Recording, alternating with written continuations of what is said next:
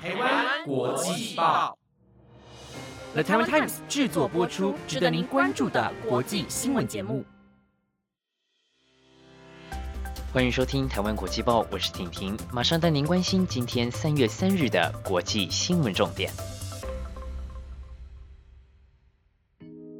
各位听众朋友，大家好，欢迎收听《台湾国际报》。今天是三月三号，星期三。听众朋友有没有觉得很凑巧呢？最近的天气比较不稳定，早晚的温差非常大，建议大家可以采取洋葱式穿法，让自己出门在外能够舒舒服服，不被忽冷忽热的天气影响了自己美好的一天。当然，疫情期间口罩更是不可或缺，一定要佩戴的东西。不过说到口罩，你知道美国德州州长艾伯特就在今天宣布解除强制戴口罩的规定吗？同时，商业活动也要百分百的开放。德州州长艾伯特表示，疫情期间商业活动受到了限制，仅开放百分之五十到百分之七十五，太多德州人被排除在就业机会之外，是时候该让这种状况结束，百分之百开放了。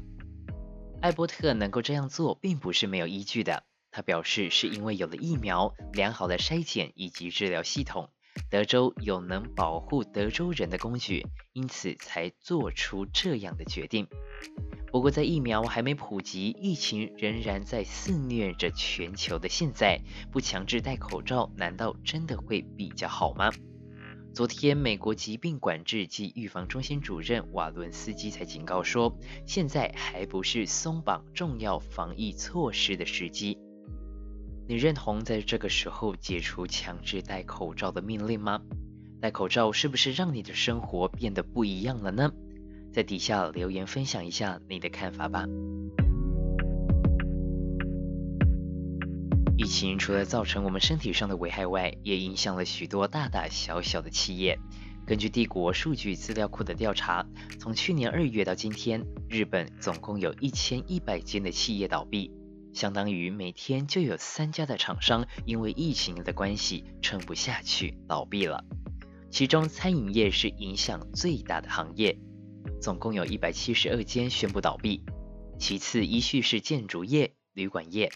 而在地区方面，东京都是企业倒闭最严重的地区，总共有两百六十四间的企业倒闭。面对疫情，日本政府有可能再次延长紧急事态宣言两周，预计在三月五号会举行记者会对外说明。如果真的再次延长了，那么对于商家以及企业来说，无疑是雪上加霜。不过，面对一直变种的新冠病毒，为了集体国民的健康。也许这已经是没办法当中最好的办法了。很多人从小就向往着有一天能够离开地球，到外太空去旅游、去探索。在以前，也许除了当上太空人外，并没有其他的方法能够实现这样的愿望。不过，随着科技越来越进步，太空旅游在这一两年越来越受到瞩目，而且不再是遥不可及的幻想。不晓得大家有没有听说过日本富豪前泽有作？日前，他在 Twitter 上高调的宣布自己将会在2023年搭乘 SpaceX 太空船登月，并且还会邀请另外八位人士和他一起旅行。在费用的部分也不用担心，全额由前泽有作本人负担。前泽有作表示，他想邀请八个人和他在2023年一起执行《亲爱的地球》这项任务。并且买下了所有的位子，也就是说，这是一趟私人的行程。至于要如何才能拿到这八个稀有且幸运的位置呢？想要成为这八位幸运儿其中之一，必须拥有两个条件，分别为推动能够帮助他人及让社会更好的任何形式活动，以及愿意支持其他享有共同抱负的队员。不晓得听众朋友听完之后是不是也跃跃欲试呢？只要你觉得自己符合资格，不妨去报名看看，也许你就是那八位幸运儿其中之一。婷婷相信，一生中能够去月球旅行一次，对于前泽有作，对于你我以及任何人来说，都会是一个毕生难忘的回忆。昨天在节目中提到俄罗斯反对派领袖纳瓦尼遭到下毒的事件，美国将做出回应。就在今天，美国政府针对俄国联邦安全局局长波特尼科夫等七名官员寄出制裁，他们在美国的资产将被冻结，且任何在美国与他们的交易都会被起诉。在去年十月，欧盟也对俄国联邦安全局局长波特尼科夫进行资产的冻结以及旅游禁令。这些制裁对于没有在欧盟以及美国置产的官员来说，也许效力不大。不过，透过这样的手段，可以让俄罗斯明白，全世界都在关注这起事件，也不会容许下毒的手段再次的发生。可以说是对纳瓦尼以及他的支持者一个最大的鼓励。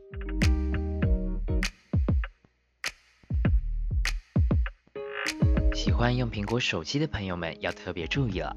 澳洲一名男子罗斯在2019年的时候把 iPhone X 放在口袋中，结果他突然感受到自己的腿部有刺痛的感觉，口袋还传出了嘶嘶声。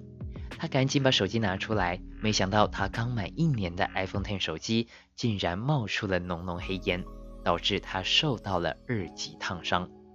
罗斯表示，当时他直接向苹果投诉，但是并没有得到苹果方面任何的回应。因此，现在决定要提告。苹果发言人表示，苹果公司是十分注重顾客安全的。目前，除了准备辩护外，也正在针对此事进行调查。手机发生爆炸的事件，不管品牌都时有耳闻。婷婷提醒各位听众朋友，一定要正确的使用手机，也尽量避免在充电时边充边用。如果有闻到异常的烧焦味，或是感受到手机有明显的发烫，就要特别注意是不是手机过热，甚至是故障了。唯有小心谨慎，才能在这个人手一机的时代，不让手机成为危及我们生命安全的不定时炸弹。